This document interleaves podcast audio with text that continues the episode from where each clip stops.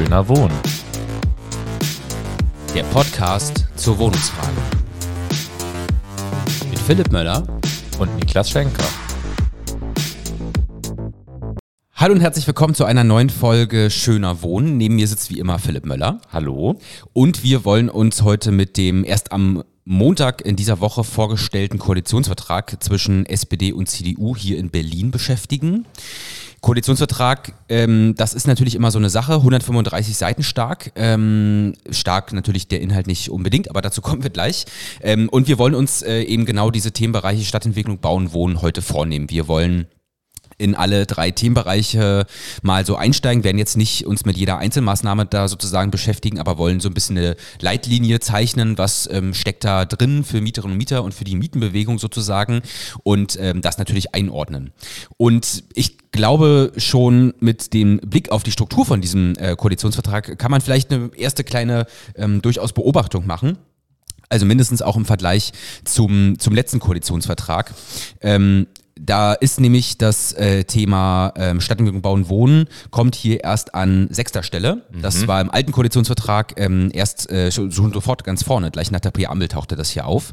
Ähm, ist aber sicherlich auch ein Stück weit einfach ein Nachweis nochmal dafür, mit welchen Themen natürlich auch die Parteien äh, Wahlkampf gemacht haben. Also es äh, beginnt hier in Koalitionsvertrag mit funktionierender Verwaltung, kurz dahinter kommt gleich Inneres und Sicherheit und dann Justiz. Äh, also die Themen, äh, mit denen die CDU, muss man ja sagen, leider auch die Wahl in Berlin gewonnen hat. Vielleicht noch als ähm, äh, kleine lustige Beobachtung, ich kann auch gerne nochmal den Titel vorlesen von diesem Koalitionsvertrag. Ja, Der ist wirklich äh, Giffey-esk, würde ich sagen. Also er ist überschrieben mit das Beste für Berlin. Und dann heißt es weiter, ein Aufbruch für die Stadt, eine Koalition für Erneuerung, ein Regierungsprogramm für alle. Und zwar soll das Ganze sozial, innovativ, verlässlich und nachhaltig sein. Mensch, da haben sie ja richtig, äh, richtig einen rausgehauen, kann man sagen. Ja, richtig sich was einfallen lassen. Und äh, jetzt würde ich sagen, überprüfen wir mal, wie viel von den äh, schönen oder äh, so Ankündigungen steckt denn tatsächlich drin.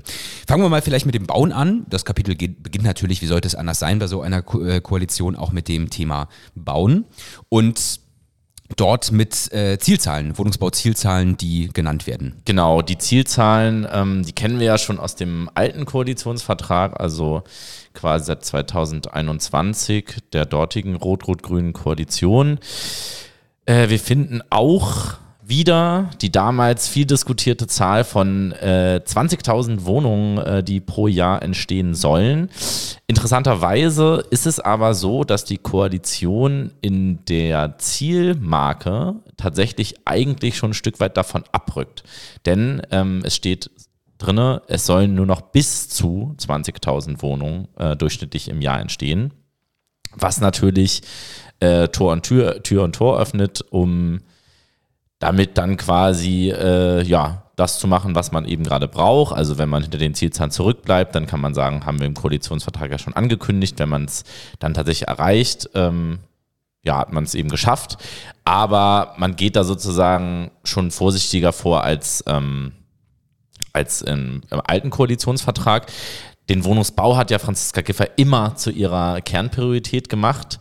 Ähm, und sehr, sehr interessant und ich glaube, das ist auch eine Sache, die die neue Koalition tatsächlich prägt, ähm, ist, dass man bei den 20.000 tatsächlich nicht mehr äh, die Zielmarke ausgegeben hat, dass im alten Koalition, Koalitionsvertrag drin möglichst die Hälfte der Wohnungen gemeinwohlorientiert errichten will. Also gemeinwohlorientiert heißt, sagen wir mal in der allergrößten Sinne bezahlbar, vielleicht von kommunalen Wohnungsunternehmen, vielleicht von Genossenschaften, vielleicht auch mal von einer Stiftung oder einem Kirchenträger. Davon ist in dem neuen Koalitions Koalitionsvertrag tatsächlich gar keine Rede mehr. Und damit entfernt sich die Koalition natürlich auch quasi von den wirklichen sozialen Bedarfen, ähm, weil ja klar ist, wir haben 50 Prozent der Berlinerinnen und Berliner, die Anspruch haben auf einen äh, Wohnberechtigungsschein, das heißt auf eine Sozialwohnung. Und wenn man sagt, nicht mal die Hälfte davon oder wenn man gar keine Vorgabe mehr macht, äh, was diese 20.000 eigentlich ähm, tatsächlich kosten sollen und für wen die dann eigentlich sind, dann rückt man natürlich auch ein Stück weit von den Bedarfen ab. Eine weitere Zielzahl, die im Koalitionsvertrag auftaucht, ähm, darüber reden wir auch gleich nochmal im Detail, sind die Sozialwohnungen. Der soziale Wohnungsbau, darüber haben wir ja auch schon in, im Podcast viel gesprochen, ist natürlich ähm, eine der wesentlichen Stellschrauben, um bezahlbaren Neubau zu schaffen. Ähm, und gleichzeitig haben wir das Problem, dass jedes Jahr sehr viele Wohnungen aus der Förderung fallen, aus der Bindung fallen. In den nächsten äh, fünf Jahren, äh, in den nächsten vier Jahren alleine 20.000.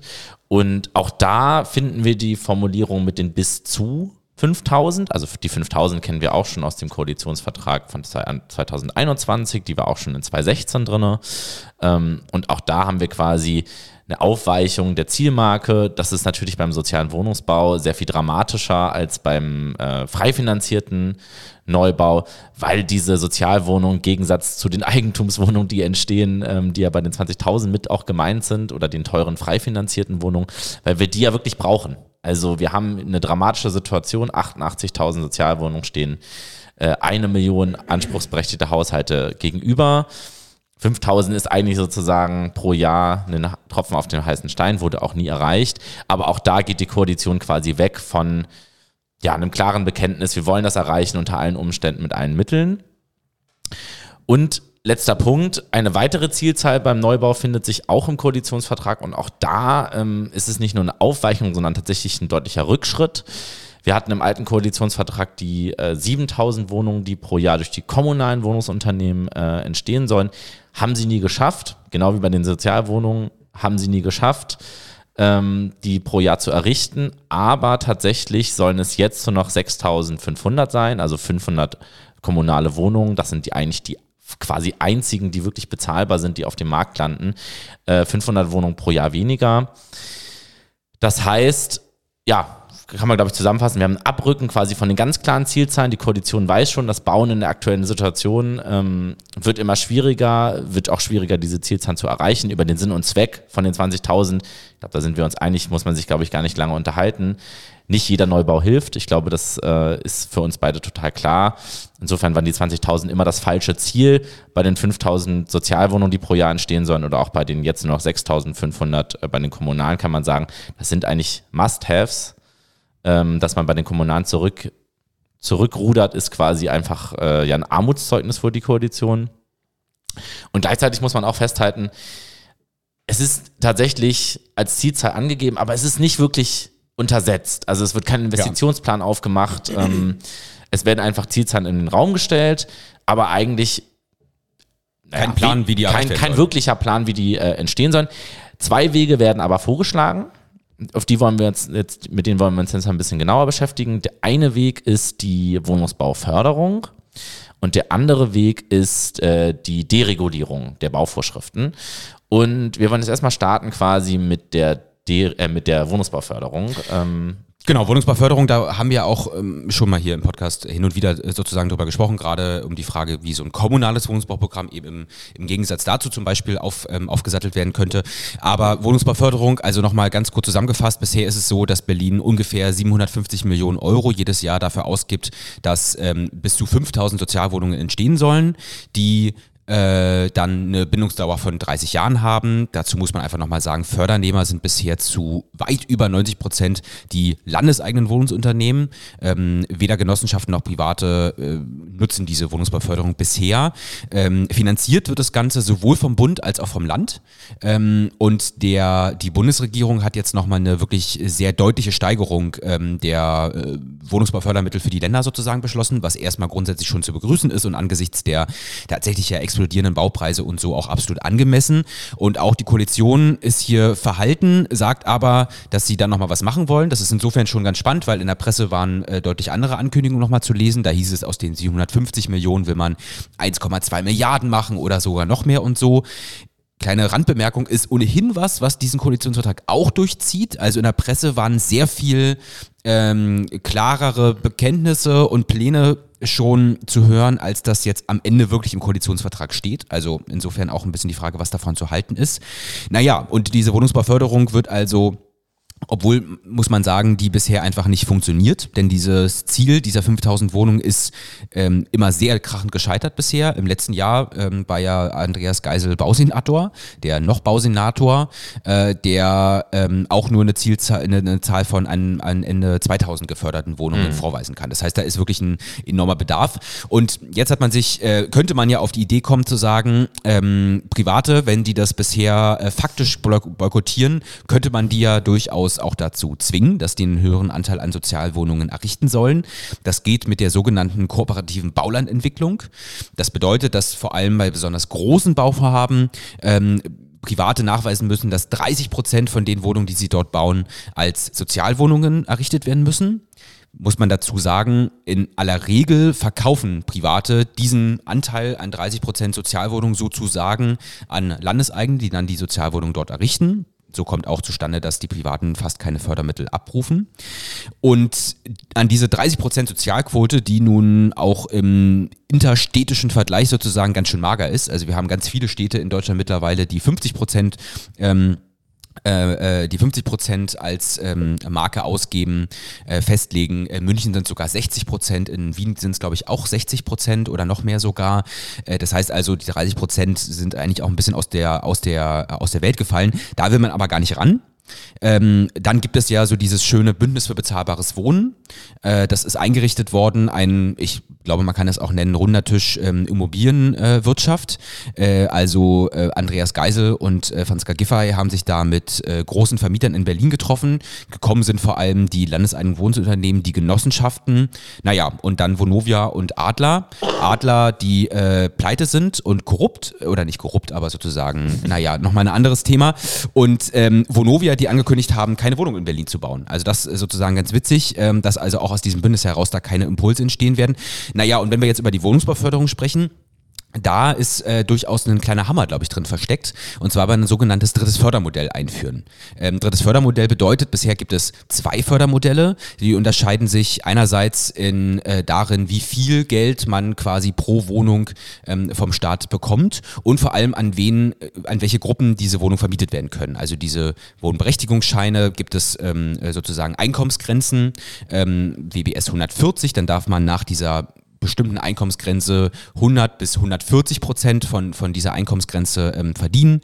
Ähm, das umfasst ungefähr 30 Prozent aller Berliner Haushalte. Und es gibt eine zweite Grenze, WBS 180, das umfasst dann schon 50 Prozent der Berliner Haushalte. Und man will jetzt zusätzlich eine nächste ähm, eine nächste, äh, eine nächste Fördersäule äh, quasi noch mit aufbauen. Und allem Anschein nach bedeutet das, dass man also Sozialwohnungen, ähm, also dass man ein Fördersegment anbieten will, wo private Investoren vor allem vermutlich ähm, Wohnungen bauen sollen, die sie teurer vermieten können und dann eben auch noch an Menschen mit einem deutlich höheren Einkommen, vermutlich sowas wie WBS 240. Das würde dann schon zwei, äh, das würde dann schon 75 Prozent der Berliner Haushalte umfassen.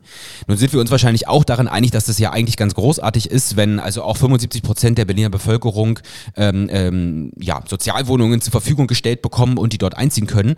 Aber man will ja gar nicht an diese 5000, ähm, an diese 5000er Grenze ran und man will auch nicht so eine Kombinationspflicht, sage ich mal, einziehen nachvollziehen zu sagen, man muss einen Anteil an diesen günstigeren Sozialwohnungen bauen, um dann auch ein paar teure Sozialwohnungen bauen zu können, sondern das wird einfach Investoren völlig freigestellt. Kurz zusammengefasst, ähm, ist, ist gut möglich, dass vielleicht der ein oder andere Investor dann auf diese Wohnungsbauförderung nun tatsächlich mal einsteigt äh, und auf dieses teurere Segment vollkommen aufweicht, ähm, ausweicht. Und das äh, folgt ein bisschen der Logik. Ähm, Franziska Giffey lädt mehr Menschen zu Buffet ein und macht das Essen teurer. Mhm. Ich glaube, beim sozialen Wohnungsbau kann man eigentlich eine Linie in Vollendung quasi äh, betrachten.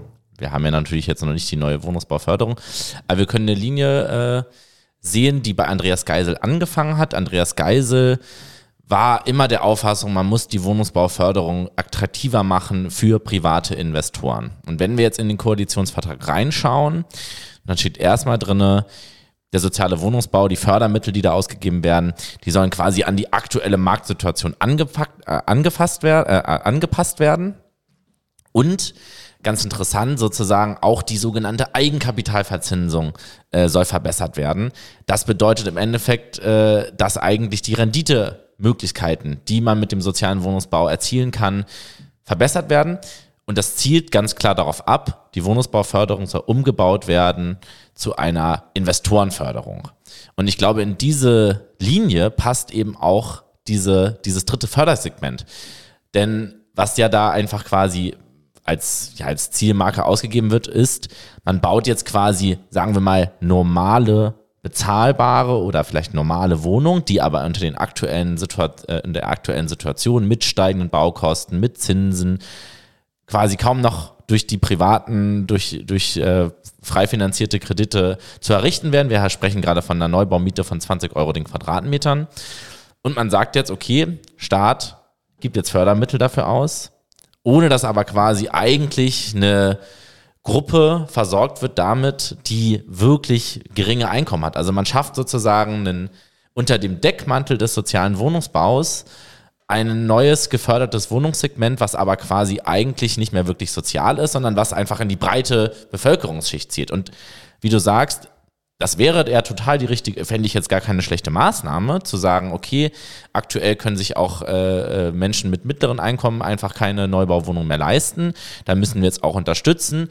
Aber natürlich müsste das einhergehen mit einer Ausweitung der Zielzahlen. Man müsste sagen, okay, man baut nicht mehr 5000 Sozialwohnungen pro Jahr, sondern 7000 oder 8000 oder 10.000.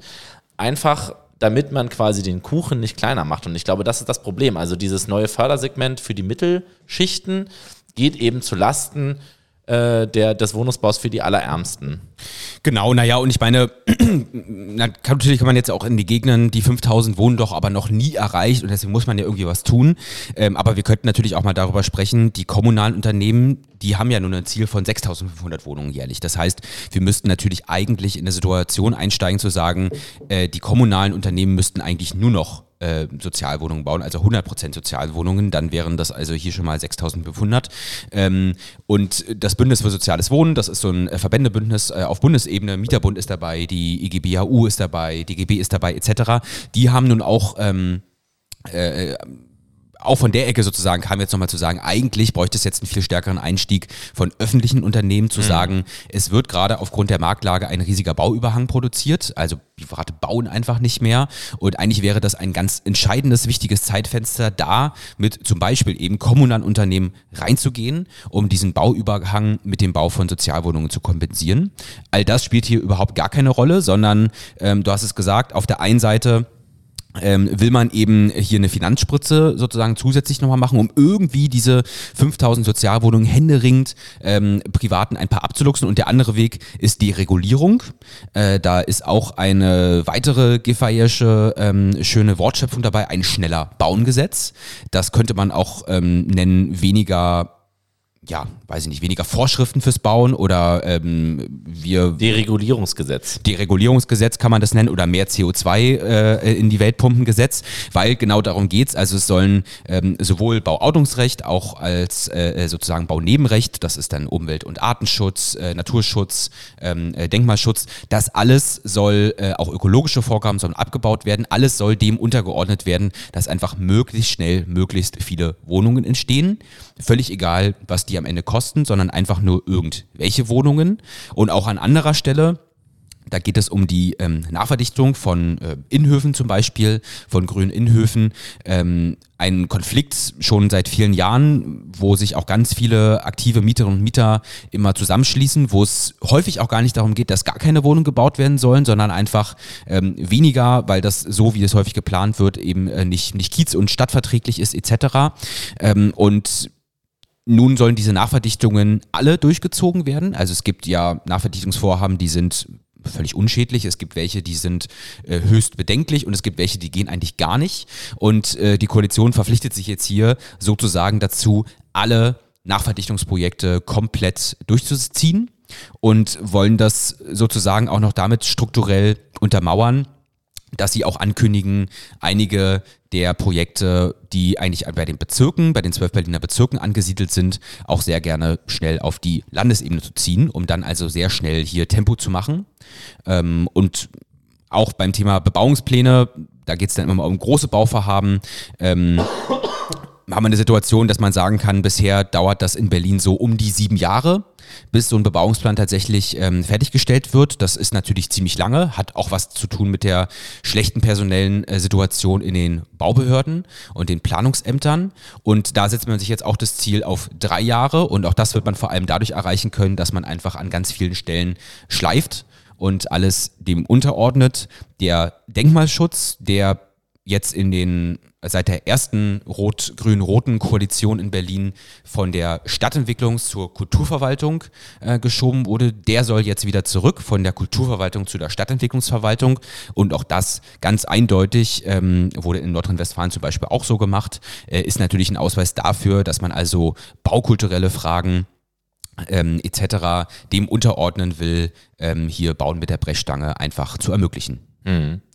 Ja, also ich glaube gerade bei der Nachverdichtung, ähm, da kennen wir ja, es gibt ja viele Initiativen mittlerweile, viele Nachbarschaften, äh, die eben darum kämpfen, entweder gar keine Bebauung oder eben weniger Bebauung in ihren oftmals grünen Innenhöfen ähm, zu erreichen. Und das hat natürlich auch ein massives Konfliktpotenzial. Was, was ich daran ganz interessant finde, ist, dass die CDU ja in der Vergangenheit oft aufgetreten ist, gerade bei diesen Nachverdichtungsvorhaben, zum Beispiel in Marzahn, auch in Lichtenberg teilweise, und sich da immer hingestellt hat als die Partei, die jetzt ja die Anwohnerinteressen verteidigen würde und warum dann Rot-Rot-Grün hier noch äh, mehr Nachverdichtungsprojekte hochziehen würde. Und da bin ich schon sehr gespannt, wie sich das Bild eigentlich drehen wird, weil jetzt natürlich die CDU mit diesem Koalitionsvertrag, wo sie sagen, Nachverdichtung um jeden Preis, auch gegen den Widerstand sicherlich der Anwohnerin, ähm, wie sie da quasi diese Geschichte weiterführen möchte. Also wir, glaube ich, können zusammenfassen beim Thema Bauen. Wir bleiben bei den Zielzahlen, die werden aber ein Stück weit aufgeweicht, weil die Koalition weiß, es ist aktuell sehr schwierig, die Zielzahlen zu erreichen. Das ist bei den 20.000 aus unserer Sicht kein Problem. Aber es ist ein Problem, das quasi auch bei den Sozialwohnungen, auch bei der Vorgabe, gemeinwohlorientiert zu bauen und vor allen Dingen bei den kommunalen eben auch geschliffen wird. Und Mittel sind, wir machen jetzt massive quasi Gießkannenförderung äh, für, die, für den privaten Wohnungsbau in der, im, oft unter dem Deckmantel des sozialen Wohnungsbaus und wir deregulieren das heißt, wir sozusagen, wir versuchen den Markt zu entfesseln durch diese Deregulierung, durch die Abschaffung von Bauvorschriften. Das ist ja eine lang gehegte Forderung der Wohnungswirtschaft, lang gehegte Forderung der FDP auch unter anderem, aber natürlich auch der CDU. Und ich glaube, man kann es ein Stück weit unter dem, äh, das Kapitel ein Stück weit unter dem äh, Stichwort zusammenfassen. Möglichst viel, egal was, egal wo und wir helfen aus. Genau. Ja. Bauen als Selbstzweck und ähm, das äh, Prinzip oder das Mantra Bauen, Bauen, Bauen wird hier, glaube ich, wirklich auf die Spitze getrieben.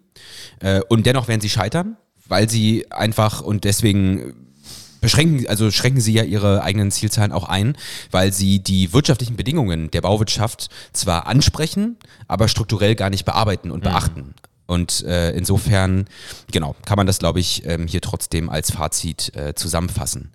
Dann lasst uns mal weitergehen zum äh, zweiten ähm, äh, Unterkapitel sozusagen. Und da betrifft das Wohnen. Und da müssen wir natürlich anfangen mit dem Volksentscheid Deutsche Wohnen Code eignen.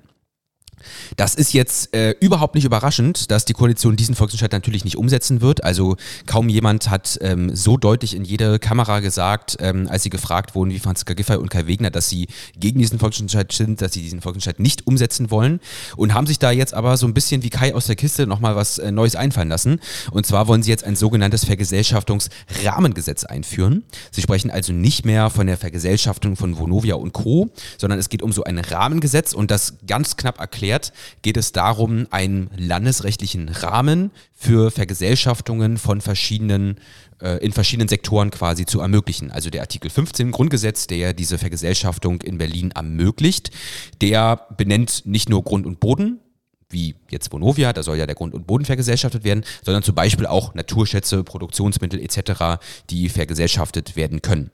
Und nun ist es so, dass es ein Berliner Enteignungsgesetz gibt, was tatsächlich den Rahmen dafür schafft, dass dann eine, Verge dass dann eine Enteignung nur noch ein, Verwaltungsakt ist, der einfach durchgezogen wird. Und dieses Vergesellschaftungsrahmengesetz gibt jetzt vor, sowas ähnliches zu sein. Und dann müsste man ja auf den ersten Blick sagen, ziemlich gute Sache. Also jetzt wird, soll hier nicht nur Grund und Boden vergesellschaftet werden können, sondern auch noch Produktionsmittel etc.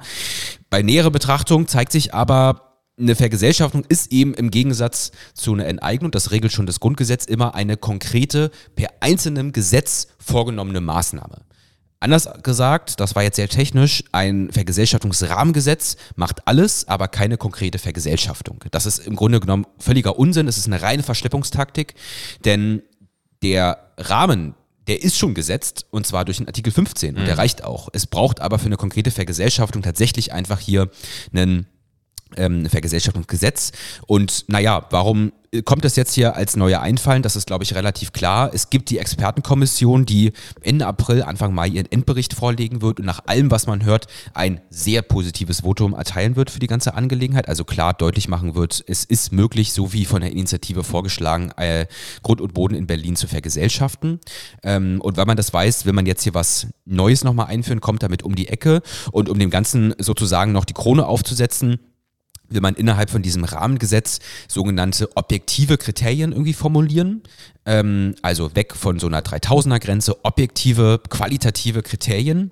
Ähm, und was Giffey und andere damit meinen, ist irgendwie klar, weil ja immer wieder gesagt wurde, sie wollen was unternehmen gegen die in ihrer Sprache schwarzen Schafe, Schlimmfinger äh, etc. Vergesellschaftung soll also zwar nie umgesetzt werden, aber mal so als Drohinstrument, als Strafinstrument oder sowas ähm, ähm, ja noch irgendwie da sein. Sie wollen es nicht komplett töten, sondern sie wollen halt irgendwas machen, was am Ende trotzdem nicht gezogen werden kann. Eine Vergesellschaftung hat ja aber einen ganz anderen Zweck. Da geht es eben nicht, Vonovia zu bestrafen, weil die dies und jenes unterlassen, sondern es geht um den Zweck, dass Berlin ähm, ausreichend bezahlbaren Wohnungen äh, im, im, im vergesellschafteten Eigentum hat. Naja, und noch der ähm, letzte Punkt, dass dieses Rahmengesetz auch noch nach der Beschlussfassung äh, erst zwei Jahre später in Kraft treten soll. Das heißt, faktisch wird in dieser Legislaturperiode da ohnehin gar nichts passieren. Deswegen diese zwei Jahre, weil die Koalition quasi schon angekündigt hat, gegen ihr eigenes Gesetz dann vor dem Bundesverfassungsgericht zu klagen. Also das setzt den Ganzen, glaube ich, wirklich auch nochmal die Krone auf. Ähm, völlig absurde Nummer. Und ich glaube, wir dürfen jetzt gespannt sein, was die Initiative sich auch einfallen lässt und äh, die gesellschaftliche Linke in Berlin, äh, wie sie damit umgeht. Ähm, höchstwahrscheinlich werden wir dann bald Unterschriften sammeln für einen Gesetzesvolksentscheid. Mhm. Ja, ich meine, generell kann man sagen, es ist die Verschleppung der Verschleppung. Ja. Also, nachdem die Expertenkommission, ich glaube, man kann es darüber streiten, wie sinnvoll das Ganze war, ähm, nachdem das ja schon quasi auch eine Taktik war, um das, um die Umsetzung des Volksbegehrens äh, ja zu verschleppen, lässt man sich jetzt ein Gesetz einfallen, was juristisch unnötig ist, um quasi den Prozess noch weiter zu verschleppen. Das, das finde ich schon aber auch gar nicht so ein dumm tatsächlich äh, Move, muss man sagen. Und auf der anderen Seite glaube ich, und ich meine, das werden wir sicherlich auch nochmal in diesem Podcast auch mit Vertreterinnen der Initiative diskutieren, ist es, macht es die Situation meiner Meinung nach nicht unbedingt einfacher. Nee. Weil der Senat natürlich in den nächsten Jahren immer wieder darauf verweisen kann, wir arbeiten hier an einem Vergesellschaftungsgesetz, wir sind da ja dran, wir erfüllen quasi den Auftrag, der durch den Volksentscheid erteilt wurde. Und da wird es natürlich Aufgabe der Initiative, Aufgabe der Politik, Aufgabe einer kritischen Öffentlichkeit sein, zu sagen, naja, also diese Koalition, die arbeitet zwar ein Vergesellschaftungsgesetz, Rahmengesetz, was dem Namen nach zwar Vergesellschaftung beinhaltet, was aber dem konkreten Inhalt nach keine Vergesellschaftung, keine Umsetzung des Volksentscheids ist, sondern ihn eventuell sogar schwieriger macht. Aber diese Diskussion wird, glaube ich, für eine breite Masse in der Bevölkerung wenig nachvollziehbar sein und man wird irgendwie immer sich darauf zurückziehen können als Senat, naja, wir sind ja da irgendwie dran.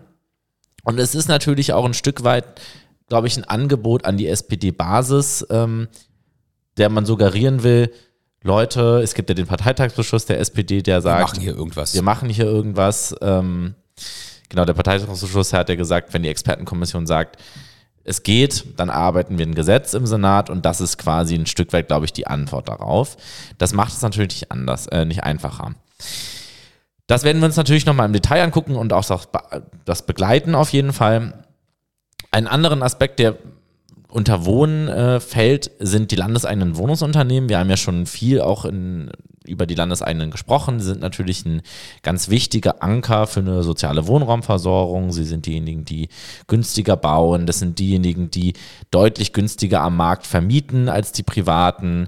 Ähm, deswegen sind wir natürlich auch dafür, dass die öffentlichen Wohnungsbestände ausgeweitet werden. Ich glaube, da muss man festhalten, äh, im Koalitionsvertrag, das wurde ja auch viel in der Presse besprochen, steht zu den Landeseigenen sehr, sehr wenig. Was aber drin steht, ist, dass der Bestand an öffentlichen Wohnungen auf 500.000 äh, öffentliche Wohnungen ausgeweitet werden soll. Das ist natürlich. Von jetzt 350.000. Von jetzt 350.000. Wenn man die Berlinovo noch rausrechnet, sind es sogar nur 330.000. Ähm, das ist natürlich eine Ansage. Bisher gab es die sogenannte Roadmap, die gesagt hat, wir wollen auf 400.000 gehen. Die war aber immer mit einer konkreten Zielmarke untersetzt. Jetzt haben wir die 500.000, die im Koalitionsvertrag stehen, aber es steht gar nicht drin, wann eigentlich diese 150.000 Wohnungen dazukommen sollen und auch nicht, wie viel dadurch davon durch Neubau, wie viel dadurch durch Ankauf. Auch da haben wir das Problem, es geschieht im Koalitionsvertrag gar nichts dazu, dass auch künftig mehr angekauft werden soll. Das ist, wissen wir nur aus der Presse, aus einem Artikel in der Morgenpost. Ähm, das ist jetzt aber auch tatsächlich auf der Pressekonferenz nochmal gesagt worden, dass mehr angekauft werden soll. Also von diesen 150.000 Wohnungen, die in einem Zeitraum X dazukommen sollen, äh, sollen ein Stück weit auch quasi ähm, ja, angekauft werden. In der Morgenpost stand jetzt die Ankündigung, man will 4 Milliarden Euro dafür be bereitstellen, um dafür 15.000 Wohnungen zu kaufen. Wir erinnern uns, es wurden schon mal 15.000 Wohnungen in der jüngeren Vergangenheit durch das Land Berlin gekauft, nämlich 2021, kurz vor den Wahlen. Da hatte das Land Berlin von der Vonovia 15.000 Euro, äh, 15.000 Wohnungen gekauft. Da hatte man noch 200 2,56 äh, Milliarden, Milliarden für ausgegeben, also 4 Milliarden für 15.000 Wohnungen erscheint immer erstmal sehr, sehr viel. Und ich auch glaube, auch glaube ich, da muss man das natürlich auf der einen Seite positiv bewerten, der Senat bekennt sich dazu, die öffentlichen Wohnungsbestände auszuweiten. Und auf der anderen Seite äh, wird es quasi ein sehr gutes Geschäft für Unternehmen wie Adler, wo ja schon klar ist, dass sie Wohnungen verkaufen werden, für ein Unternehmen wie die Vonovia, die auch gesagt haben, sie wollen Wohnungen an den Markt bringen, um quasi diese Wohnungsunternehmen zu stabilisieren. Wird der Senat Geld in die Hand nehmen, um ein paar Wohnungen zurückzukaufen. Wie er aber auf die 500.000 kommen will, das sagt er nicht. Er hat erstmal, und das ist, widerspricht diesem Ziel ja auch, muss man ja auch mal ganz deutlich sagen, äh, die Zielzeit beim kommunalen Neubau zurückgefahren. Also es bleibt eigentlich eine lose Ankündigung. Und genauso wie beim Neubau, wie beim sozialen Neubau, haben wir auch da wieder das Problem, es ist gar nicht wirtschaftlich untersetzt. Es sind erstmal nur schöne Wörter, gute Ziele, aber ohne eigentlich ein wirkliches Konzept dahinter. Und das durchsieht auch insgesamt äh, das Kapitel oder die wenigen Absätze zu den Landeseigenen Wohnungsunternehmen. Also das kann man auch nochmal festhalten. Es wird insgesamt auch relativ wenig darüber ausgesagt. Und warum reiten wir darauf so rum? Naja, neben die, äh, dem Volksentscheid Deutsche Wohnkunden eigenen sind natürlich die 350.000 öffentlichen Wohnungen der zentrale wohnungspolitische Schlüssel ja. ähm, in Berlin. Äh, nicht, wenn man der Logik von SPD und CDU scheinbar folgt und sich da so ein Stück weit einfach zurückzieht, aber dazu kommen wir später nochmal. Ansonsten ist nämlich auffällig, dass die Landeseigenen ja per Gesetz einen sozialen Versorgungsauftrag haben, äh, besondere soziale Stellung. Dazu steht aber explizit gar nichts drin, äh, was dieser soziale Versorgungsauftrag, wie der erfüllt werden soll. Es steht zum Beispiel auch nichts drin, wie viele Sozialwohnungen die Landeseigenen jedes Jahr bauen sollen. Es steht nichts dazu drin, wie viele WBS-Wohnungen sie jedes Jahr äh, wiedervermieten sollen. Da gibt es ja bisher doch die 63-Prozent-Quote. Also man kann sagen, ähm, entweder konnten sie sich nicht einig werden und wollen das als Konflikt in die Zeit der Koalition verschieben. Dann müsste sich ein CDU-Finanzsenator mit höchstwahrscheinlich Bausenatorin ähm, äh, Giffey äh, herumschlagen, aber vielleicht werden sie sich ja auch ganz schnell einig, wer weiß. Und dann ist vielleicht noch ganz interessant, es gibt ja die sogenannte Wohnraumversorgung Berlin. Das ist eine Anstalt öffentlichen Rechts, die ist Ergebnis des Mietenvolksentscheids von 2014 ähm, das Gesetz dann eingeführt wurde ähm, 2016. Und diese Wohnungsversorgung Berlin, die ist damals als Idee entstanden, weil die sechs landeseigenen Unternehmen durchaus ein Eigenleben führen, kann man glaube ich sagen. Die haben auf jeden Fall Geschäftsführerinnen und Geschäftsführer, die sehr marktwirtschaftlich an diese Unternehmen herangehen. Und diese Wohnungsversorgung war gedacht als eine Institution, die das eben sozusagen so ein bisschen kontrollieren soll, die dann den Finger drauf haben soll, die die weiterentwickeln soll, die die hin ähm, umbauen soll, also mit, mithelfen sozusagen, umbauen zu gemeinwohlorientierten Wohnungsunternehmen und ist genau deshalb ähm, schon immer ein Dorn im Auge der SPD so ein Stück weit, aber vor allem der CDU. Also die CDU hat in den letzten Jahren immer wieder Anträge ähm, im Abgeordnetenhaus gestellt, die Wohnraumversorgung Berlin abzuschaffen. Naja, und was macht man jetzt mit dieser Wohnraumversorgung? Die wird zwar nicht komplett abgeschafft, wird aber umgebaut zu einer, ich sag mal, Mieterberatungsagentur. Also die Frage Mieterbeiräte in den Quartieren ähm, zu Schulen etc., das sind jetzt hier die einzigen, ähm, sage ich mal, Aufgaben, die die äh, WVB hier jetzt noch zugesprochen bekommt im Koalitionsvertrag. Ja, also ich was, was mich bei den Landeseigenen, um vielleicht auch den Punkt abzuschließen, abzuschließen, sehr, sehr stutzig macht, ist tatsächlich, dass sehr, sehr wenig eigentlich im Koalitionsvertrag steht. Wenn man sich den alten Koalitionsvertrag von 2021 anschaut, wenn man sich den Koalitionsvertrag von 2016 anschaut, da war es noch sehr viel deutlicher, dann stehen ganz, ganz, ganz viele soziale Vorgaben eben im Vertrag. Da stand drin, welche, welche Wiedervermietungsquoten, welche sozialen Neubauquoten, es stand äh, beim letzten Koalitionsvertrag was drin, dass der Mietenstopp äh, weitergeführt werden soll. All das kommt nicht mehr vor. Und genau darin liegt eben die Gefahr. Absolut. Weil die Konflikte und die anderen, wahrscheinlich sozusagen Neuaus, das heißt Neuausrichtung, ich, ich glaube gar nicht, dass es jetzt einen kompletten Rollback geben wird. Ich glaube, dass das Landeseigenen auch unter Schwarz-Rot ein Stück weit sozusagen auch eine Aufgabe in der sozialen Wohnraumversorgung haben werden, aber längst nicht mehr so sozial und nicht mehr so stark auf den sozialen Versorgungsauftrag ausgerichtet wie eben in den, in den letzten äh, sechs Jahren. Und ich glaube, man muss, man muss, es macht einen wirklich stutzig, dass so wenig dazu auftaucht und man die Konflikte quasi auch auf eine Zeit nach dem SPD-Mitgliederentscheid legen wird, weil ich glaube, daran könnte man, glaube ich, auch wohnungspolitisch viel stärker einen Rollback feststellen. Und die Wohnungspolitik ist ja nun mal ein Feld, das eben heiß umstritten ist, auch sicherlich bei der SPD-Basis nicht besonders gut ankommen würde, wenn man da jetzt schon reinschreibt, ja Leute, wir äh, deregulieren die jetzt, wir lassen jetzt die Mieten da quasi wieder stärker steigen, wir werden weniger Wohnungen an die ärmsten Haushalte geben. Und ich glaube auch, dass man das ganz klar sehen kann, das sieht man bei der Wohnraumversorgung Berlin, die äh, Niklas gerade schon angesprochen hatte, aber das sieht man eben auch an diesen geringen Festlegungen im Koalitionsvertrag. Es wird sehr, sehr viel weniger politisch gesteuert werden. Denn die Wohnraumversorgung hatte ja die Aufgabe, die Landeseigenen zu kontrollieren die Kooperationsvereinbarung zwischen Landeseigenen und Senat war immer eine Möglichkeit, quasi die politisch zu steuern.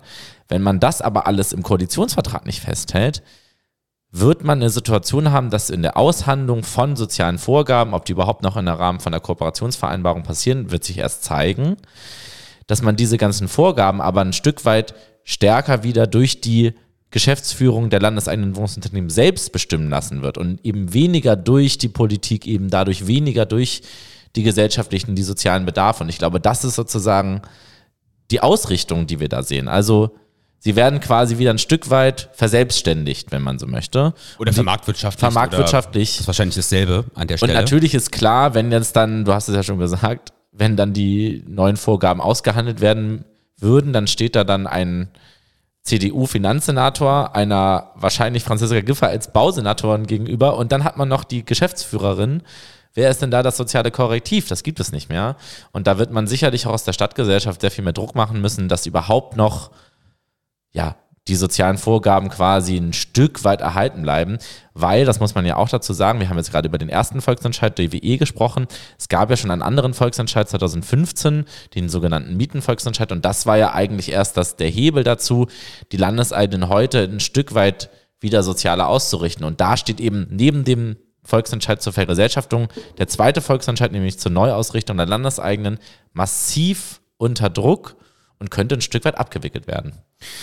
Absolut. Und ich glaube, Vielleicht kann man das so ein bisschen übergeordnet, um dieses Kapitel mal zusammenzufassen, auch wirklich so betrachten. Es ist auch hier eher eine, ja, also sozusagen kein kompletter Kahlschlag jetzt bei den Landeseigenen. Dieser ähm, äh, neue marktwirtschaftliche Kurs, den interpretieren wir da jetzt rein, weil ich glaube, die Message ist tatsächlich auch, dass da nichts steht.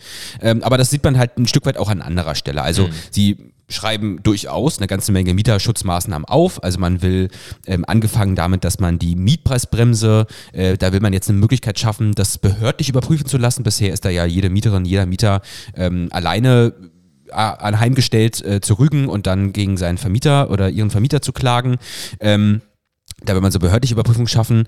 Das geht so zwar gar nicht, weil dafür müsste erst das Mietrecht auf Bundesebene geändert werden. Aber es gibt auch andere Instrumente wie jetzt die Umwandlungsbremse in Berlin, Kündigungsschutzklauselverordnung und andere Dinge, die wollen die jetzt gar nicht abschaffen. Die werden sie wahrscheinlich einfach auslaufen lassen, dann wenn sie halt auslaufen ähm, und werden nicht angetastet. Und bei anderen Dingen, und das ist dann vielleicht eher interessant, wo Berlin tatsächlich was machen kann, da kommt, und das ist jetzt nicht so überraschend wieder auch nichts. Also Mieten- und Wohnungskataster zum Beispiel, wo es um Immobilientransparenz geht. Da sagt man jetzt, man wartet erstmal auf das Gebäuderegister, was die Bundesregierung plant. Das kommt im schlimmsten Fall erst 2031. Da macht man also eher nichts. Bei der Frage Wohnraumschutz, also haben wir ja auch uns sehr intensiv mit beschäftigt, ähm, Abriss von Wohnraum zu verhindern, ähm, dafür Sorge zu tragen, dass Wohnungen besser instand gehalten werden. Das ist in Berlin mit dem Wohnungsaufsichtsgesetz und dem Zweckentfernungsverbotsgesetz geregelt. Da, ähm, ja, da schreibt man so Sachen rein, dass man da was machen will, stellt es aber alles unter einem Prüfvorbehalt, ob man überhaupt irgendwas am Ende machen wird. Und dann gibt's hier, das soll wohl so ein kleiner Leuchtturm sein, ein Wohnraumsicherungsgesetz. Da muss man sagen, da gibt's auch einen wirklich guten SPD-Parteitagsbeschluss. Mhm. Ähm, ist nämlich die Idee, ein Wohnungswirtschaftsgesetz im Grunde äh, einzuführen. Grüne und Linke haben äh, ganz ähnliche Vorschläge da gemacht. Da geht es also zum Beispiel darum, also allgemein Regeln zur ähm, Bestandsbewirtschaftung nochmal aufzuerlegen, zum Beispiel eine verpflichtende Vermietung an, an WBS-Berechtigte und anderes. Das taucht hier als Signalwort auf, Wohnraumsicherungsgesetz, und da kann man so ein bisschen auch herauslesen, äh, was damit gemeint sein soll, aber so richtig was steckt da eigentlich als Inhalt nicht drin.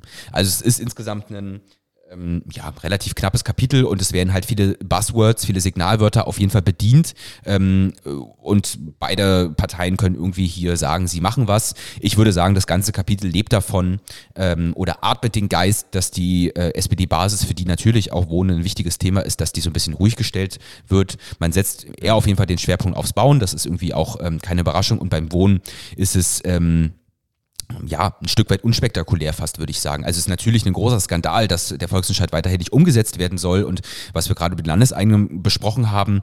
Aber dem Grunde nach ist es ansonsten eben nicht der Kahlschlag, den vielleicht eine CDU noch vor 20 Jahren oder vielleicht sogar vor 10 Jahren ähm, hier an der Stelle ähm, äh, noch, noch, äh, noch angeboten hätte. Mhm.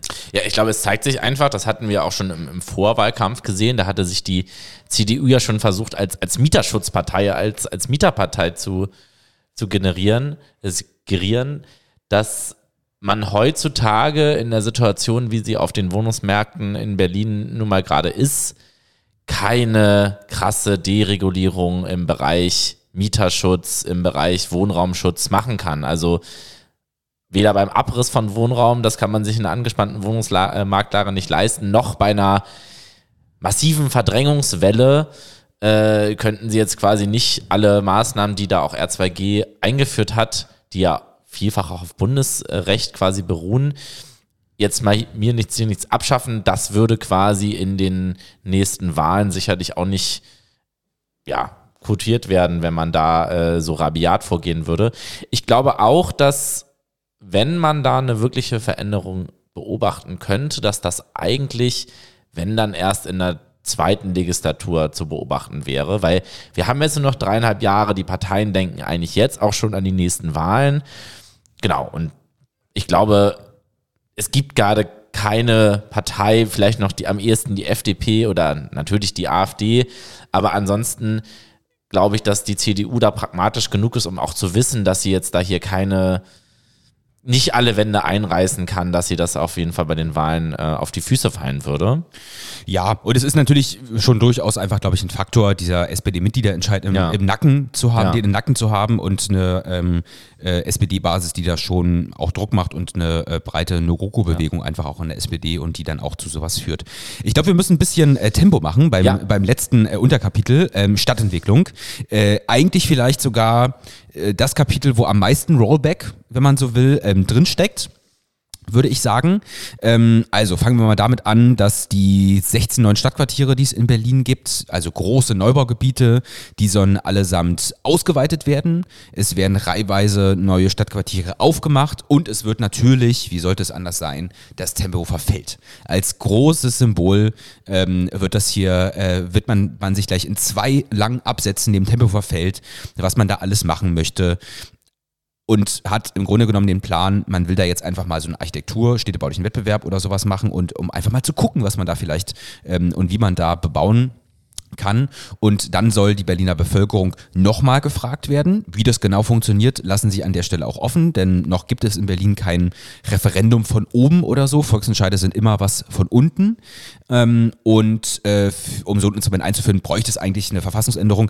Meine These ist, die werden das Ding zum Wahlkampfthema 2026 mhm. machen wollen. Und es ist eben ein Symbol, also ganz eindeutig ein Symbol. Es geht hier um bestenfalls ähm, 5.000, 6.000 Wohnungen, die gebaut werden sollen. Klar, ist nicht nichts, aber so zu tun, bei dem Wohnraumbedarfen, die Berlin tatsächlich einfach hat und vor allem den, den Zehntausenden an bezahlbaren Wohnungen, die Berlin fehlen, so zu tun, als ob man jetzt mit dem Tempo verfällt, hier irgendwie die, Berlin, die, die Probleme der Stadt lösen kann, das ist einfach ein bisschen absurd. Hm. Ich glaube, das ist, das ist, das ist Wohnungs- und, Wohnungs und äh, Stadtentwicklungspolitik als Kulturkampf. Ich glaube, das Tempelhofer verfällt, du hast es schon gesagt, in seiner in seinem Beitrag, wenn man es denn Rand bebauen würde, in seinem Beitrag für die soziale Wohnraumversorgung wäre total überschaubar und gleichzeitig schafft man damit aber auf der einen Seite diese Vertiefung des Gegensatzes von Außenstadt und Innenstadt, weil von der Außenstadt natürlich die Perspektive besteht,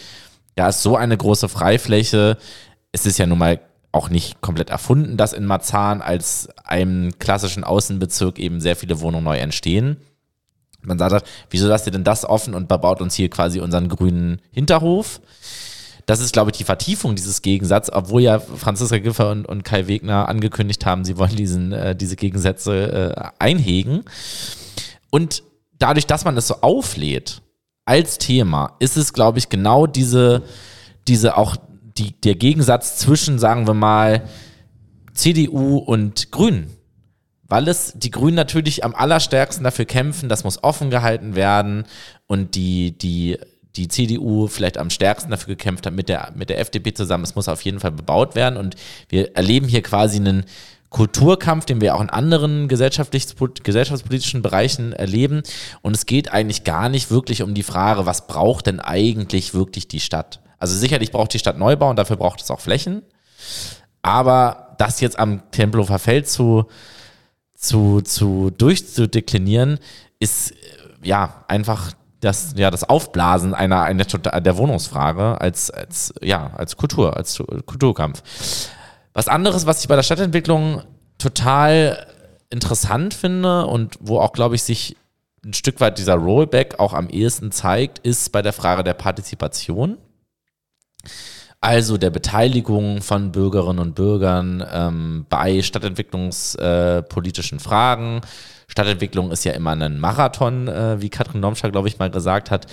Und die Linke ist ja auch 2016, glaube ich, angetreten mit dem äh, äh, Leitspruch, wir geben euch die Stadt zurück.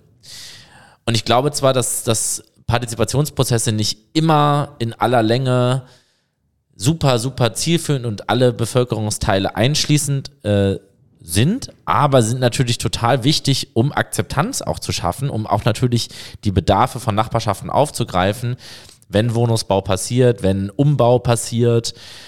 Und was interessant ist im Koalitionsvertrag ist, dass das Partizipationsthema, die Beteiligung, dass die eigentlich kaum noch eine Rolle spielt. Und das ist eben auch, wenn man das vergleicht zu den alten Koalitionsverträgen 2016, 2021, ein totaler Rückschritt, weil eben diese Möglichkeit der Mitsprache total reduziert wird. Und was ich auch sehr, sehr interessant und auch ein absolutes Warnsignal finde in dem Bereich von Partizipation ist, dass die Leitlinien für die Bürgerbeteiligung, die unter Katrin Lomscher zusammen mit der Zivilgesellschaft über mit Mieterbeiräten beispielsweise auch über lange Jahre erarbeitet wurden, um Nachverdichtungsprojekte, die immer hoch umschritten sind, quasi ein Stück weit, ja, sagen wir, anwohnerfreundlicher zu gestalten, um die Leute auch mitzunehmen, dass die neu aufgesetzt werden sollen. Und ich glaube, da kann man auch schon sehen, wohin die Reise gehen wird. Also du hast es, wir haben es ja schon beim Bauenkapitel gesehen, der Neubau steht über allem und da werden jetzt nicht nur die Bauvorschriften, die ökologischen Bauvorschriften geopfert, sondern eben natürlich auch die Beteiligungsmöglichkeiten für die Anwohnerinnen und für die Bürgerinnen und Bürger in Berlin.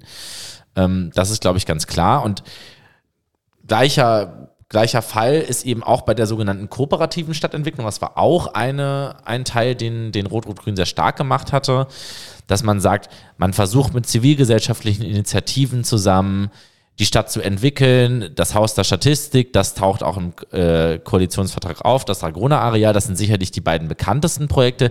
Die tauchen auch weiterhin auf. Aber beispielsweise die urbane Praxis, als Initiative oder die Recom Plus Projekte am Cottbusser Tor, wo man gesagt hat, man setzt hier auf eine größere Beteiligung nach einer Rekommunalisierung am Cottbusser Tor oder auch das Initiativenforum Stadtpolitik, was regelmäßig Hearings organisiert, was versucht quasi Mieterinitiativen, stadtpolitische Initiativen ein, ein Forum zu geben. All diese Projekte tauchen nicht mehr auf und die werden ganz sicher in den nächsten dreieinhalb Jahren auch abgewickelt werden. Und das ist halt natürlich ja, es ist halt ein Angriff auf diese Idee, Stadtentwicklung ist ein kooperativer Prozess, ist ein Beteiligungsprozess, setzt eben auch Beteiligung. Wir wollen gemeinsam die Stadt weiterbauen, wir wollen gemeinsam die Stadt entwickeln. Und ich glaube, diese Erzählung und dieses Narrativ und auch dieses Projekt, das wird eben unter Schwarz-Rot aufgegeben. Das glaube ich auch. Und ich glaube, auch, was noch wichtig ist zu erwähnen, dass ähm, neben also der, der Ausweitung äh, von neuen Stadtquartieren und so weiter und das aber weniger partizipativ, dass noch zwei andere Dinge auch, glaube ich, ganz wichtig sind. Die Frage des ökologischen Stadtumbaus, ähm, also Konzepte zur Verhinderung von Abriss, zur Umnutzung von Bestandsgebäuden, zur Vermeidung von klimaschädlichen Folgen des Neubaus etc. Das fehlt eigentlich alles völlig. Also das hatten wir gerade schon. Ökologische Vorgaben in der Bauordnung will man eigentlich gerne abbauen. Und man sagt zwar immer, bekennt sich dazu, Holz ist ein wichtiger Baustoff, aber das äh, wird im Grunde genommen alles völlig damit konterkariert mit den anderen Zielen, die man an anderer Stelle eben ähm, ähm, äh, ausmacht. Ähm, und wenn wir über die Liegenschaftspolitik sprechen, dann würde ich schon sagen, dass da ein Paradigmenwechsel stattfindet. Denn äh, bisher gab es so eine Neuausrichtung äh, der äh, Liegenschaftspolitik, so vor ungefähr zehn Jahren, zu sagen, Berlin verkauft seine Grundstücke in aller Regel nicht mehr, sondern hält die und wenn, dann findet nur eine Vergabe im Erbbaurecht statt, und zwar an Genossenschaften zum Beispiel. Und jetzt will man den Weg öffnen, indem man einerseits sagt, in den neuen Stadtquartieren, die vornehmlich, nicht ausschließlich, aber vornehmlich von den Landeseigenen und Genossenschaften bebaut werden, da will man auch die Möglichkeit eröffnen, dass Eigentumswohnungen gebaut werden. Das sind ja dann auf jeden Fall Privatisierungen von eben vielleicht auch kommunalen Wohnungen und dass man auch Grundstücke ähm, an an Genossenschaften zum Beispiel erstmal verkaufen möchte, aber auch ohne eine Zielvorgabe, die dürfen dann nur Sozialwohnungen bauen, dürfen nur so solche Wohnungen bauen und so weiter. Also ich meine, äh, gar nicht falsch verstanden werden, natürlich leisten Genossenschaften, gerade was den Wohnungsbestand angeht, eine ganz wichtige Aufgabe auch zur sozialen Wohnraumversorgung in der Stadt beim Neubau kann man sich dann ein bisschen drüber streiten, weil die nun leider, muss man sagen, jetzt auch nicht die größten Beiträge eben tatsächlich dazu leisten, die Sozialwohnungen zu bauen, die Berlin braucht. Naja, und wir haben im Vorfeld darüber gesprochen, dass es so einen Satz gibt, der diese Liegenschaftspolitik wirklich tatsächlich einfach ganz gut zusammenfasst und den möchte ich einfach noch einmal kurz vorlesen. Und zwar heißt es, Grundstücke und Gebäude werden nur im dringenden öffentlichen Interesse unter Berücksichtigung von Wirtschaftlichkeit und sparsamer Haushaltsführung an oder verkauft. Es ist also die Büchse der Pandora, die sie ganz offensichtlich öffnen und hier ich sag mal, mindestens ein Herantasten damit machen, auch die Liegenschaftspolitik wieder zu vermarktwirtschaftlichen. Und das ist dann schon auch mindestens einfach widersprüchlich, weil an anderer Stelle geht es dann um irgendwie einen Ankauffonds, den man mhm. machen möchte und Bodenbevorratung, strategische. Ähm, also ich sag mal, sie sind sehr flexibel auf jeden Fall mit ihren, mit ihren, mit ihren Vorgaben. Ich glaube, wo sie nicht flexibel sind, vielleicht letzter Punkt, ich glaube, da können wir jetzt auch gar nicht in, in aller Detailliertheit reingehen, da werden wir aber sicherlich auch nochmal im Verlauf der nächsten Folgen drüber sprechen, ist ihre Pläne mit der Innenstadt. Ja. Man muss dazu wissen, die Berliner Innenstadt ist quasi ein politisches Kampffeld, ein Kampffeld von gewissen Bautraditionen, Baukulturen seit 1990 gewesen die Debatte um das Berliner Stadtschloss und den historisierenden Wiederaufbau ist da, glaube ich, so das größte Symbol für. Und es gab ein, es gibt einen ja, jahrzehntelangen Streit darüber, inwiefern man das baukulturelle Erbe der DDR, das der sogenannten Ostmoderne in der Innenstadt erhalten will, welche Flächen man frei halten will und inwiefern quasi einen Wiederaufbau der historischen Stadt, der preußischen Stadt, nach die ja durch den Krieg eben zerstört wurde, quasi inwie inwiefern man dem freien Lauf lassen will. Und diesen Widerstreit, den hatte man quasi unter Rot-Rot-Grün ein Stück weit dachte man, nachdem man eigentlich viele Niederlagen quasi aus Perspektive der Ostmoderne äh, erleiden musste, ein Stück weit sozusagen auch für sich entschieden, beispielsweise beim Rathausforum, also dem ehemaligen Max-Engels-Forum, der da diesem, dieser Freifläche quasi vor dem Rathaus, wo man gesagt hat, man will das als Freifläche äh, entwickeln. Oder auch beim Molkenmarkt, das ist auch so ein Thema, eine jahrelange Auseinandersetzung. Und ich glaube, ohne da jetzt zu sehr ins Detail gehen zu wollen, muss man da eben sehen, auch da hatte schon unter der 2021er Rot-Rot-Grün-Koalition einen Rollback angefangen, indem man eben Petra Kahlefeld als Senatsbaudirektorin äh, berufen hatte, also quasi Staatssekretärin für, das, für den Bereich Bauen in, in der Senatsverwaltung für Stadtentwicklung, die halt eine ganz, ganz große Freundin quasi des historisierenden Bauens, des, der, der Vernichtung der Ostmoderne, wenn man es sehr scharf formulieren will, ist die auch als Architektin da tatsächlich tätig war bei einigen Projekten. Und sie hatte quasi die Projekte, die Planung, äh, die Katrin Lomscher vor allen Dingen quasi stark vorangetrieben hatte, konterkariert. Beim Molkenmarkt, beim Rathausforum. Und was wir jetzt halt im Koalitionsvertrag lesen, ist, dass diese Linie, die in den letzten anderthalb Jahren sehr umstritten war, auf Widerstände gestoßen ist in der Koalition, dass die jetzt quasi radikalisiert wird. Es soll einen neuen Masterplan geben für dieses Areal und was in diesem Masterplan steht, wissen wir natürlich noch nicht, aber es lässt sich eben vermuten, dass quasi die Fans des historisierenden Bauens auf jeden Fall Oberwasser bekommen werden in den nächsten Jahren durch diesen Masterplan, wo sicherlich einige von den Planungen, beispielsweise Freiraumplanung, Rathausforum, aber auch bezüglich Molkenmarkt und ob das jetzt die Landeseigenen bebauen sollen oder eben doch am Ende private, dass sich da nochmal ganz neue Linien einziehen werden. Ich bin mir zwar sicher, dass dieser Streit auch in den nächsten dreieinhalb Jahren nicht vollends entschieden wird. Da werden sicherlich dann Vorzeichen gesetzt, da werden Wege eingeebnet, aber sicherlich nicht vollendet. Ähm, aber das ist natürlich gerade für diese Debatte da sicherlich ein absoluter Rollback, weil jetzt die beiden Parteien, SPD und CDU, das Sagen haben, die immer Fans waren von der historisierenden Bebauung der historischen Mitte. Absolut, also das würde ich unterschreiben. Ich glaube, man kann es auch an dieser Stelle einfach sagen, Stadtplanung und Planung insgesamt als äh, wichtiger Faktor, das wird alles dem Bauen äh, untergeordnet. Und ähm, was Baukultur eben angeht, ist das ein Rollback, weil es zu einer rekonstruktivistischen sozusagen ähm, Stadtausrichtung gehen soll. Historismus als, als Beispiel äh, oder als, als Schlagwort und äh, Partizipation nur, wenn sie dringend erforderlich, sprich gesetzlich vorgeschrieben ist. Mhm. Und ansonsten stört das alles nur, wenn man natürlich die Stadt mit möglichst vielen Wohnungen bebauen möchte. Mhm. Wir sind jetzt einmal durch, so ein kleiner Parforce-Ritt ähm, und würde sagen, wir gehen mal äh, ins Fazit, was ja. wir jetzt insgesamt so halten von diesem Koalitionsvertrag und wie wir den bewerten? Ja, also ich glaube, das ganz große Rollback im Bereich der Wohnungspolitik, wir beschäftigen uns ja in dem Podcast viel mit Wohnungspolitik, ein Stück weit weniger bisher zumindest mit der Frage der Stadtentwicklung, kann man jetzt nicht beobachten. Aber ich würde die These wagen, was wir beobachten können, das zeigt sich an quasi dem Schweigen zu der, dem, der Zukunft der landeseigenen Wohnungsunternehmen. Das zeigt sich an der, an der Aufgabe des, des, des kommunalen Neubauziels von 7000 Wohnungen pro Jahr. Das zeigt sich auch an, dem, an der Aufweichung des Ziels beim, bei den Sozialwohnungen.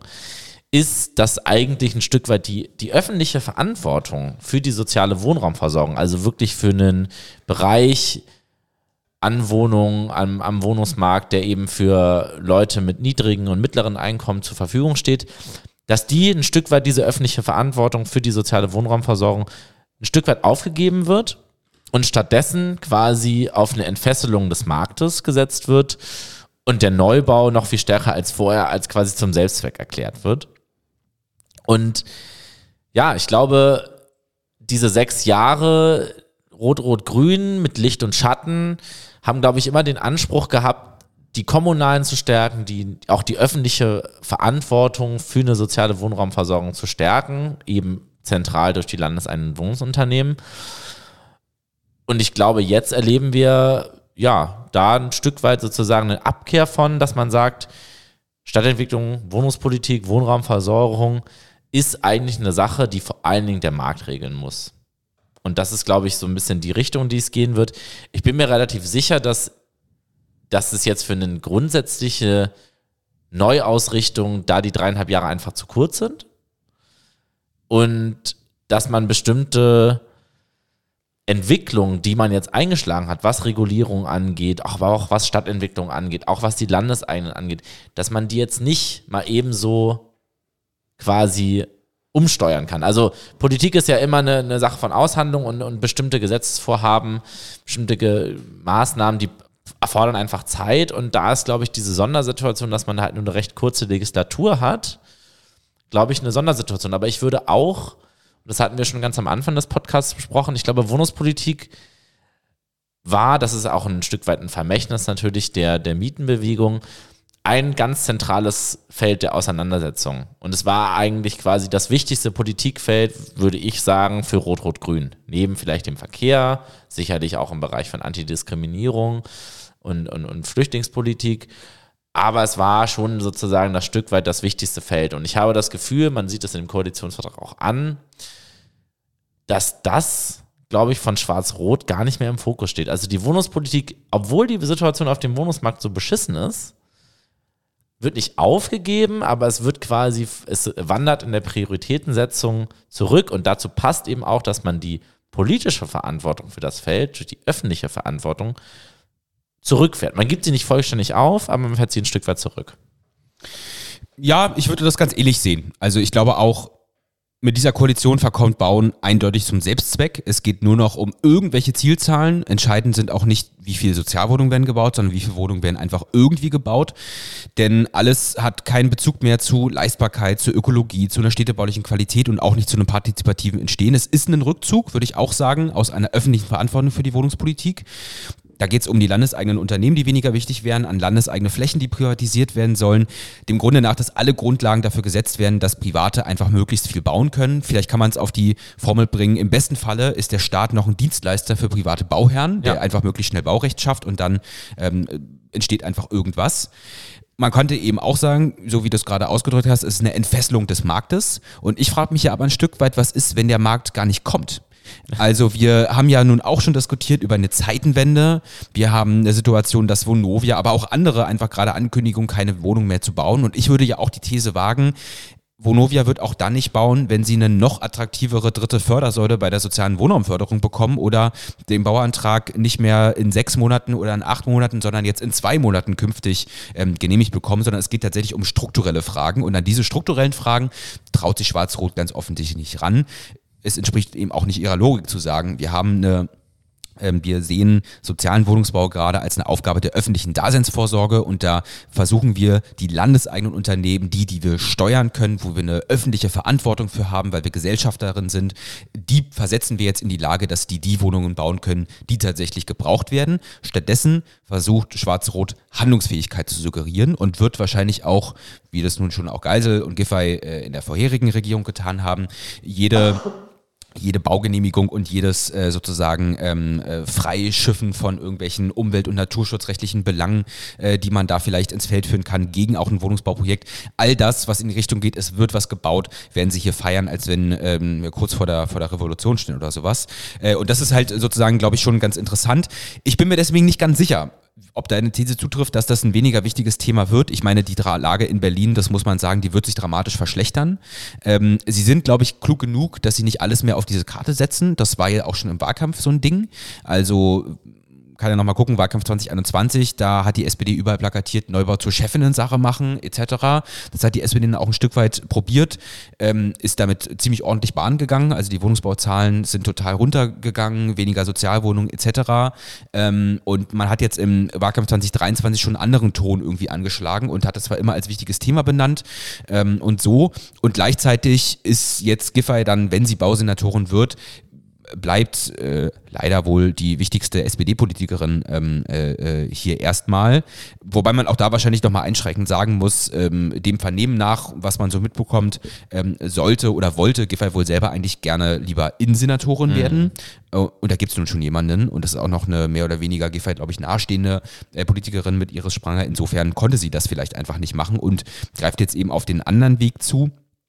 Ähm, das bleibt aber schon halt interessant und vor allem eben auch, weil, das haben wir ja äh, auch besprochen, es ist eben nicht so, als wenn jetzt sämtliche mietrechtlichen Instrumente abgeschafft werden oder geschliffen werden. Es werden auch Reformen angesprochen und versprochen und da äh, bin ich dann am Ende des Tages einfach doch ganz interessant, weil strukturell ist natürlich eine SPD in so einer Regierung mit ähm, einer CDU, die viel, viel stärker ist, die sowohl die Senatskanzlei, also regierenden Bürgermeistern, äh, als auch das Finanzressort innehaben wird und auch noch Mobilitäts Ressort, das ist nun auch nicht ganz uninteressant für so eine stadtentwicklungspolitischen Fragen, ist die CDU natürlich in einer viel mächtigeren Position, um auch das ein oder andere Projekt der SPD, gerade was vielleicht in Richtung Mieterschutz oder so geht, dann tatsächlich auch einfach zu stoppen.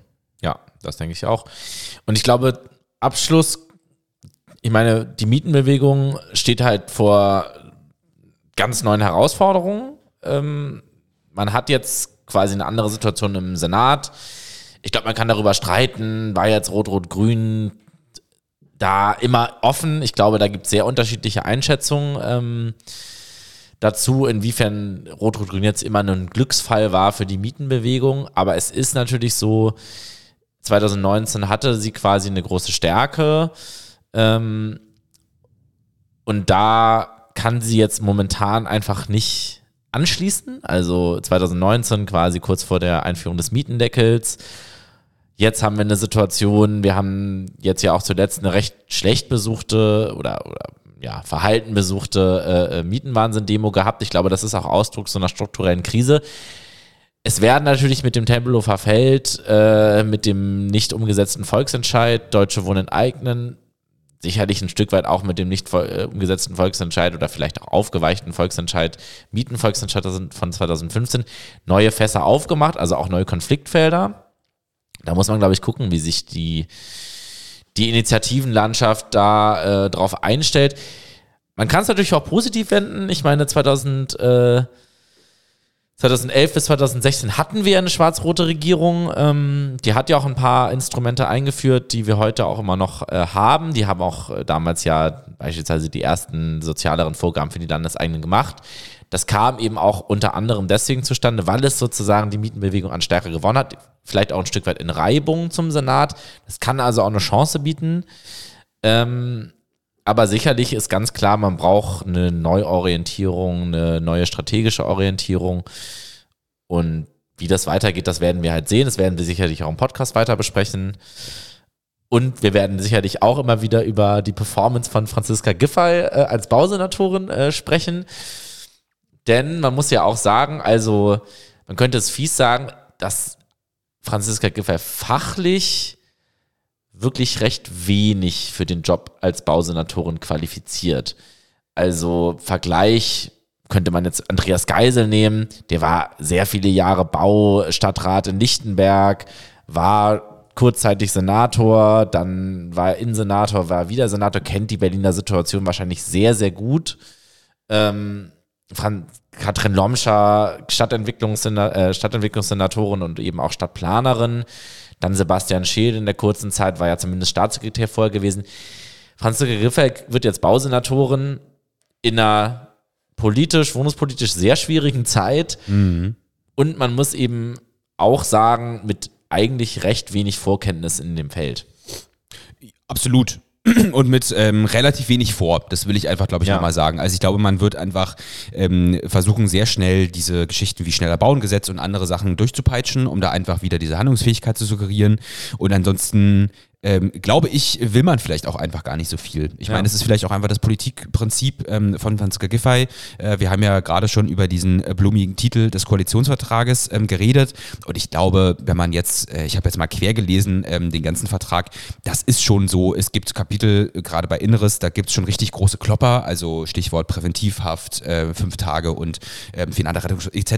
Da gibt es wirklich ganz, ganz viele ähm, äh, zu Recht große, große, große Aufreger und es gibt andere Bereiche, da verspricht man so alles und sowohl als in die eine als auch in die andere Richtung. Es gibt ähm, glaube ich, 180 Prüfaufträge in diesem Koalitionsvertrag, so viel wie noch nie. Also es ist ein Stück weit eben auch ein sehr schnell zusammengeschusterter äh, Koalitionsvertrag ähm, und man verschiebt ganz viele Konflikte auch auf, auf die Zeit, äh, wenn man dann anfängt zu regieren. Ähm, und ja, ich glaube, wir werden natürlich auch ähm, einen Teil äh, tun, ähm, um noch von anderer Seite den einen oder anderen Konflikt zu provozieren.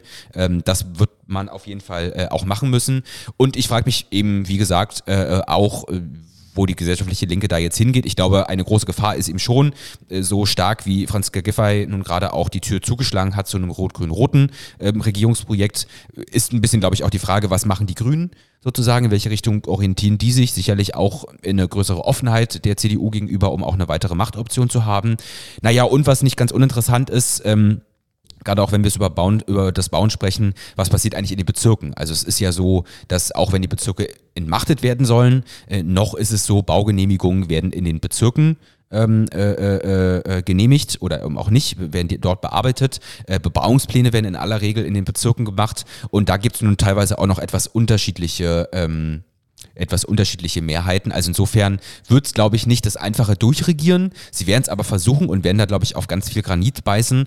Und dann äh, bin ich wirklich sehr gespannt, was, was dann tatsächlich einfach am Ende passiert. Also Schwarz-Rot, we are watching you. Ganz genau. In dem Sinne, bis zum nächsten Mal. Tschüss. Ciao.